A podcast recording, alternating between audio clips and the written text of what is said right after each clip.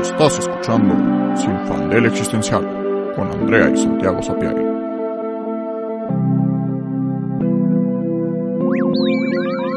En el episodio de hoy, Dune, Dunas.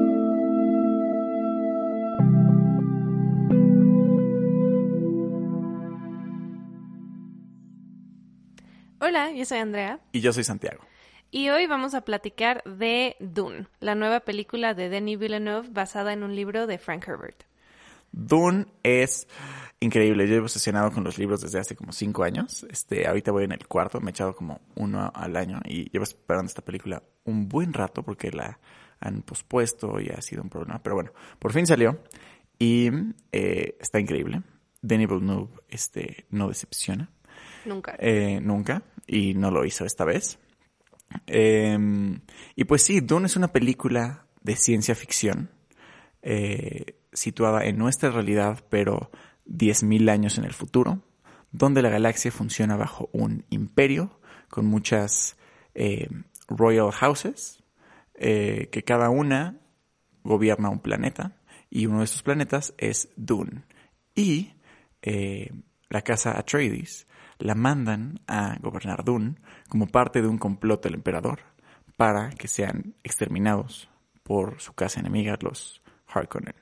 Este, pero en todo este proceso, Paul, eh, que está entrenado de formas bien densas y que se droga con la especie de dunas, este, pues despierta poderes y habilidades eh, como de oráculo y de ver al pasado y al futuro y de experimentar el mundo de una forma bien intensa. Como contexto, yo no he leído Dune, justo tengo el primer libro, lo empecé a leer, pero yo cuando fui a ver la película, la verdad es que no tenía como mucho contexto de qué onda con el mundo. Entonces, como la versión súper básica es justo como dice Santi, eh, diferentes casas reales están eh, controlando diferentes planetas hay un emperador que por lo que entiendo está sobre esas casas reales y hay un complot del emperador para destruir a la casa Atreides, que es la casa eh, donde vemos a nuestros protagonistas que son Jessica y Paul. Paul es el hijo de Jessica eh, y el, el... El hijo del duque, el heredero al... El hijo del duque, exacto, el heredero. Al, pues sí, al trono de los Atreides. Exacto. Y eh, Duna, el planeta desértico, eh, tiene una particularidad que es que ahí es donde sale la especia, que la especia es aparentemente como el recurso más preciado del universo porque es lo que hace que los viajes interestelares sean posibles. Y aquí más que spoilearles la película, porque realmente creo que es imposible spoilear la película, o sea, realmente lo importante no es tanto lo que pasa, sino cómo pasa, vamos a platicar sobre el mundo de Dune, porque para mí lo más interesante como alguien que no ubicaba qué onda con el mundo, es que es una película de ciencia ficción que no se basa en la tecnología, sino en el potencial humano. Exactamente. Lo que me encantó de, de cómo adaptaron Dune es que la vez se siente como una película de época. Todo el arte y el vestuario está como cargado de, de cultura y de diseño que más que evocar como, como justo nuestra idea típica de ciencia ficción tecnológica, como de justo luces neón y naves super cool, evoca como a mucha historia y pasado y antigüedad. Porque, como dice Andrea, Dune es una historia sobre la humanidad, ¿no? Y aunque es ciencia ficción, Frank Herbert en realidad lo que quiere es contar una historia sobre, sobre historia, analizar como la historia y, la política y la sociedad. Y en Dune, como dice Santi, algo muy interesante del el vestuario, de los sets, de todo lo que vemos, es que tiene, lo que evoca son más bien armaduras, eh, metal, eh, roca, como cosas antiguas utilizadas de una manera nueva y justo no tanto al estilo Star Wars o Star Trek o cualquier otra película de ciencia ficción, incluso Blade Runner, que tiene como cosas un poco más... O sea, siempre, siempre tiene que ver como con artefactos y con cómo la tecnología ha cambiado a la humanidad. Y Dune, que es algo que yo no hubiera, o sea, sí lo sentí, pero nunca lo hubiera sabido como eh, describir, si no me hubiera contado Santi un poco más del libro, es que Dune, en vez de hablar de cómo la tecnología cambió a la humanidad, habla de cómo la tecnología, de cómo la humanidad cambió sin la tecnología. Exactamente, porque en el universo de Dune eh, es un universo donde las computadoras están prohibidas. En el pasado de Dune, eh, en la religión del universo, hay como un mandamiento que dice, You shall not make a machine in the likeness of a human mind. No puedes hacer una máquina que se le parezca a la mente humana. Y entonces no pueden haber computadores. Están súper mal vistas, nadie las hace, es como un consenso literalmente universal, galáctico. Nadie las hace. Y entonces, ¿qué quiere decir que no hay computadoras? Pues, pues literal, no hay calculadoras, no hay algoritmos, no hay código. Puede haber tecnología, este, y puede ser obviamente eléctrica y mecánica, pero cómo opera la tecnología necesita a un humano que la controle. Necesita ser operada por un humano, porque pues justo no hay computadoras. Y entonces un universo sin computadoras, bueno, en donde se rechazaron las computadoras desde hace mucho, invita a la humanidad a desarrollar nuevas habilidades, o más bien a desarrollarse a sí misma y descubrir en sí misma nuevas habilidades. Y entonces surgen todos estos grupos de personas con habilidades humanas potencializadas, como por ejemplo el grupo más importante de la película y también de los libros, eh, las Bene Gesserit. Eh, las Bene Gesserit son una orden religiosa que solo acepta mujeres, eh, que desarrollan habilidades casi de ver el futuro, pero como a corto plazo, y de control casi total sobre su propio cuerpo y por lo tanto también control sobre otras personas. En la película lo más evidente es el uso de la voz, que es una manera de hablar en la que obligas a las personas a hacer lo que tú digas. Entonces, si tú usas la voz con alguien y le dices dame un vaso de agua, te lo va a dar incluso en contra de su voluntad. Y es muy interesante porque algo que yo pensé viendo la película, o sea, me encantó ese concepto y algo que pensé justo en oposición a la tecnología, es que se asemeja mucho al concepto que tenemos de magia y que incluso, o sea, justo son como sí, space witches, ¿no? Podríamos pensar. En el libro es, se les conoce, todos creen que son como brujas y les dicen brujas como de forma, ¿cómo se dice? ¿Despectiva? Despectiva. Eh, pero sí, no, no son brujas, no, no hay magia en Dune. Todos son habilidades humanas. Pero claro, como dices, se le asemeja mucho a la magia. Y nosotros vemos la película y dices como, obviamente no puedes decir algo que haga que la otra persona obedezca sin pensarlo. Pero, pero un poco sí. O sea, creo que en todas las habilidades de Dune hay bastante realismo, o más bien son habilidades que sí existen y que tienen antecedentes en nuestra realidad, llevadas a un extremo para exagerarlas y para ejemplificar como la potencialidad humana, ¿no? Porque pues sí, ahorita yo no podría entonar la voz de una manera súper específica y que me obedecieran sin pensarlo, pero sí puedo usar mis palabras y mi tono de voz y cómo entono y cómo digo ciertas cosas para evocar ciertas reacciones. Y siento que sí, a veces usar un tono de voz muy específico, muy fuerte y muy directo evoca en las otras personas una reacción visceral que ni siquiera estás pensando si sí vas a obedecer o no y nada más como que reaccionas desde lo más intuitivo y igual y desde el miedo y obedeces porque obedeces.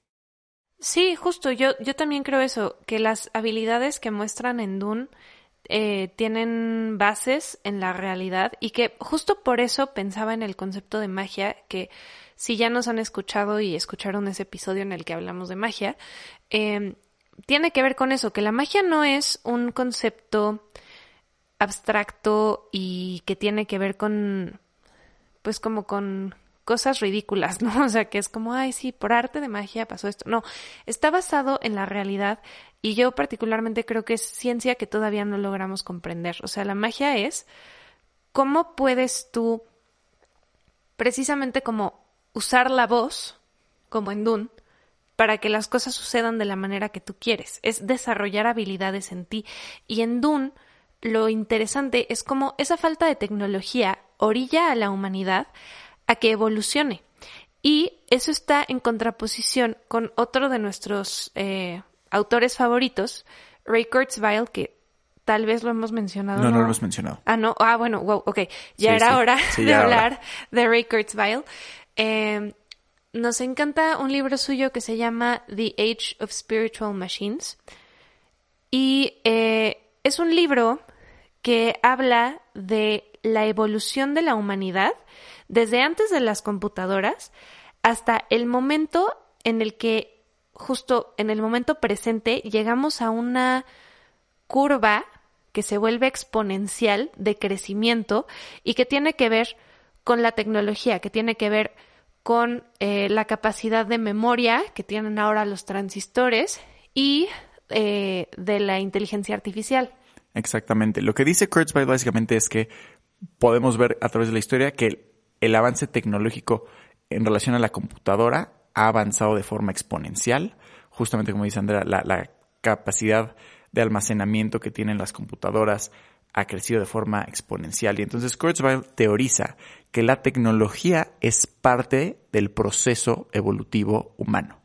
Que el humano evoluciona de forma biológica y en el momento en el que descubre la tecnología, en el, la tecnología en el sentido de, usar las herramientas para adaptar su entorno a él y él no adaptarse a su entorno, ¿no? Porque las tecnologías eh, eh, tenemos una preconcepción de que es eh, cosas como con circuitos y metal y hardware, pero la tecnología es algo... Desde la lanza. Ajá, la lanza o hasta el...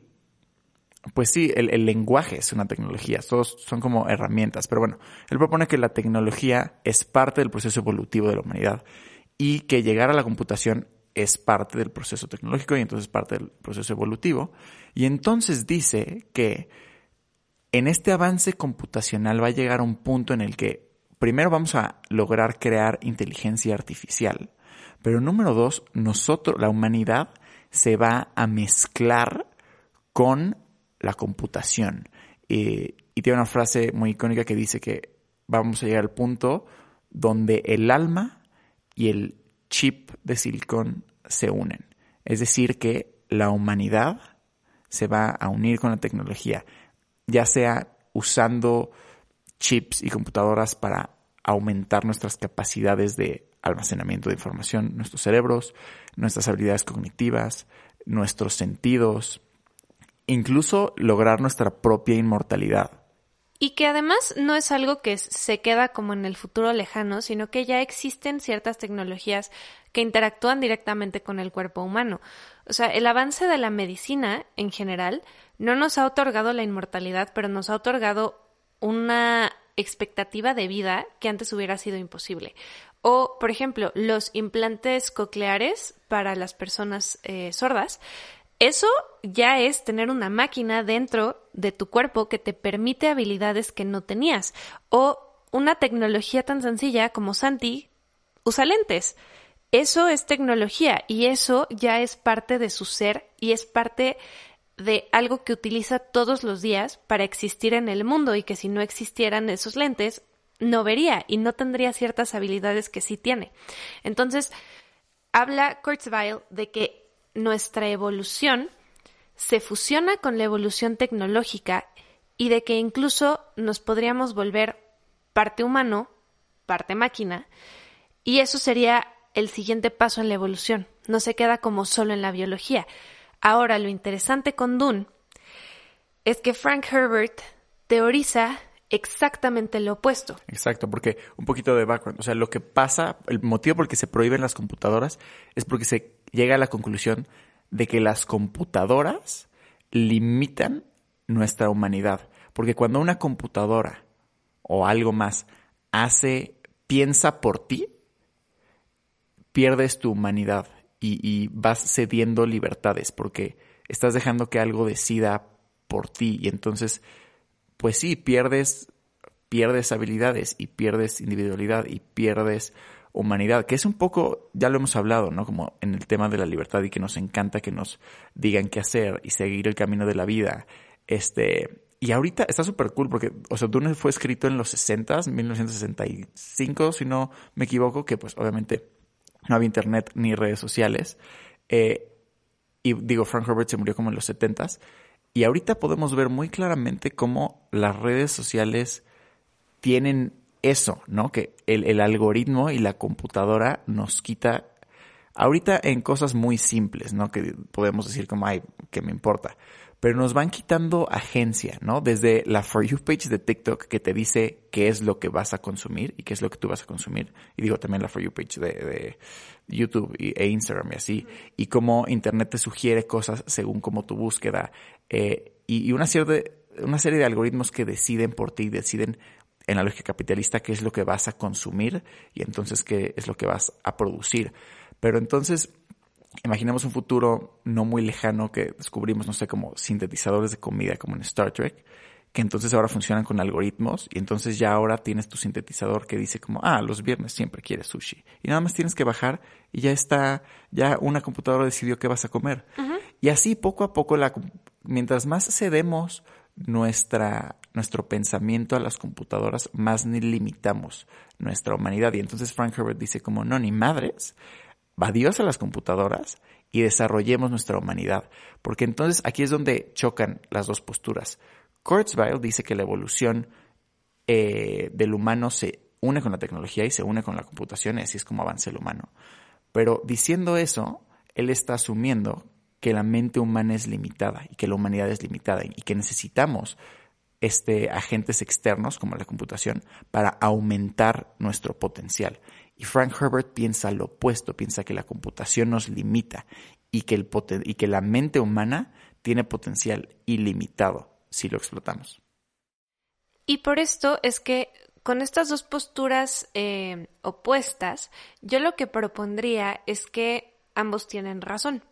Porque justo lo que estabas hablando ahorita sobre eh, la For You page de TikTok, o sea, como todo, todos estos algoritmos que deciden qué es lo que vemos, lo que sentimos, lo que hacemos, también han sido usadas para cosas positivas y también tienen impactos sumamente negativos.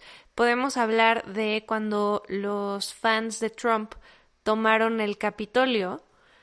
Eso fue permitido y fue potencializado por los algoritmos de Facebook, porque Facebook se ha convertido en una máquina de convertir, de, de, empujar a la gente a la derecha, a la alt-right.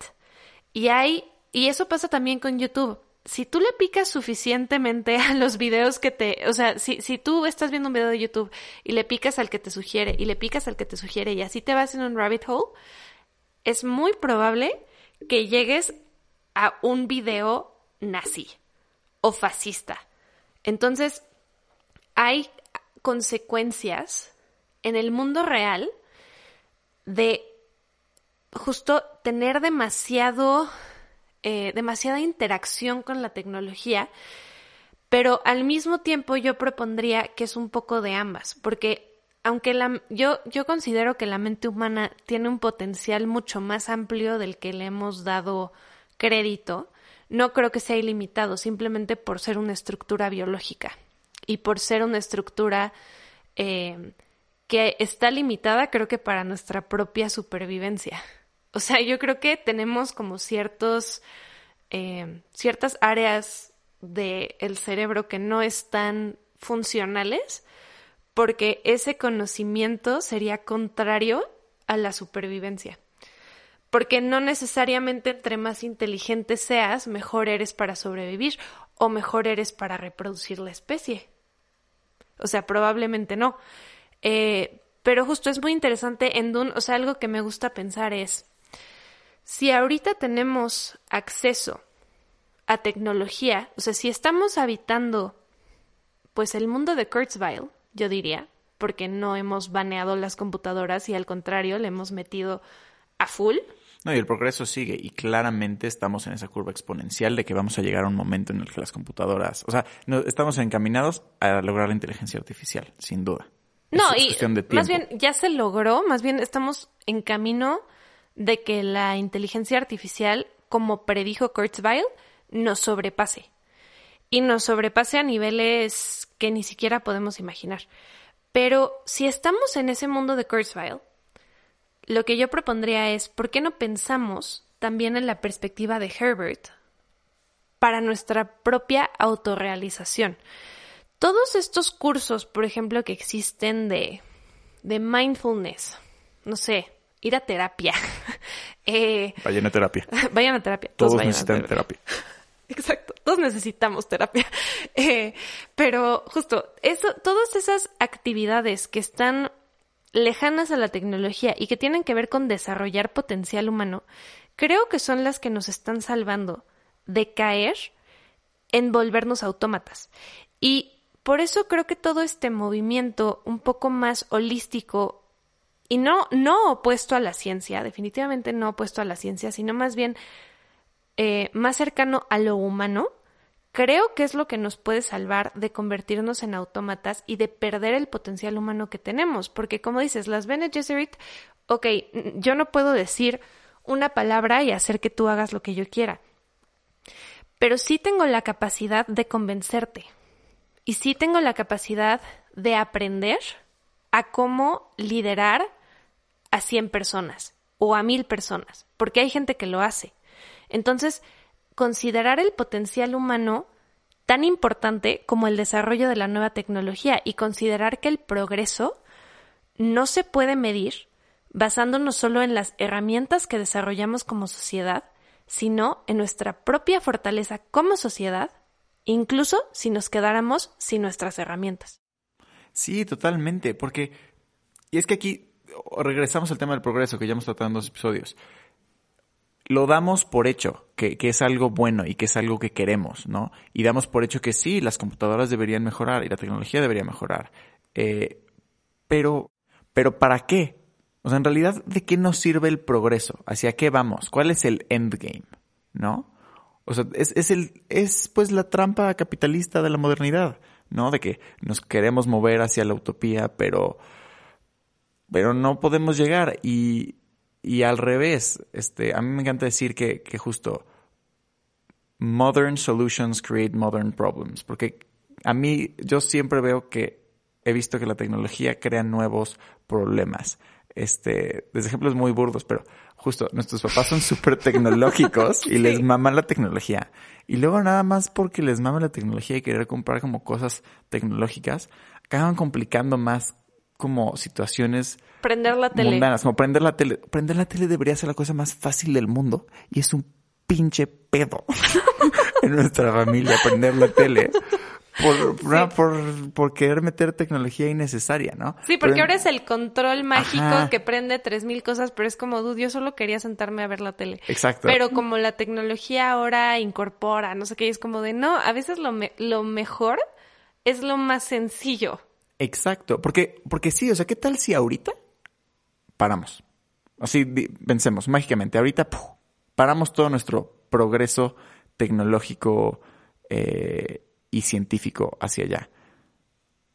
Pues qué, o, sea, ¿qué pasa? Pues sí, nos quedamos un poco como estamos, pero ¿y qué tal si nos enfocamos como en un progreso diferente, más como social? O sea que, o sea, el progreso de la tecnología, el avance tecnológico no nos promete un mejor futuro, no. ni un mejor presente, ni una mejor realidad. La tecnología no necesariamente trae mejores condiciones. Nos encanta pensar y caer en la trampa de que el futuro siempre es mejor, ¿no? Y de que el tiempo, mientras más avanza, está mejor y, y estamos en mejores condiciones. Pero no necesariamente. No, y porque las soluciones que necesitamos al mundo actual no son dependientes de tecnología, son dependientes de que el capitalismo se acabe. O sea, es como, a ver, ¿hay suficiente comida para alimentar a todas las personas que están en el planeta en este momento? Sí. Y sobra. Pero la tiran. en los supermercados y la tiran porque no quieren crear eh, sobreproducción de alimentos y entonces tener que bajar sus precios. O sea, la solución a el hambre mundial está ahí. Existe, ahí está la comida. La tecnología no va a hacer que eso se solucione.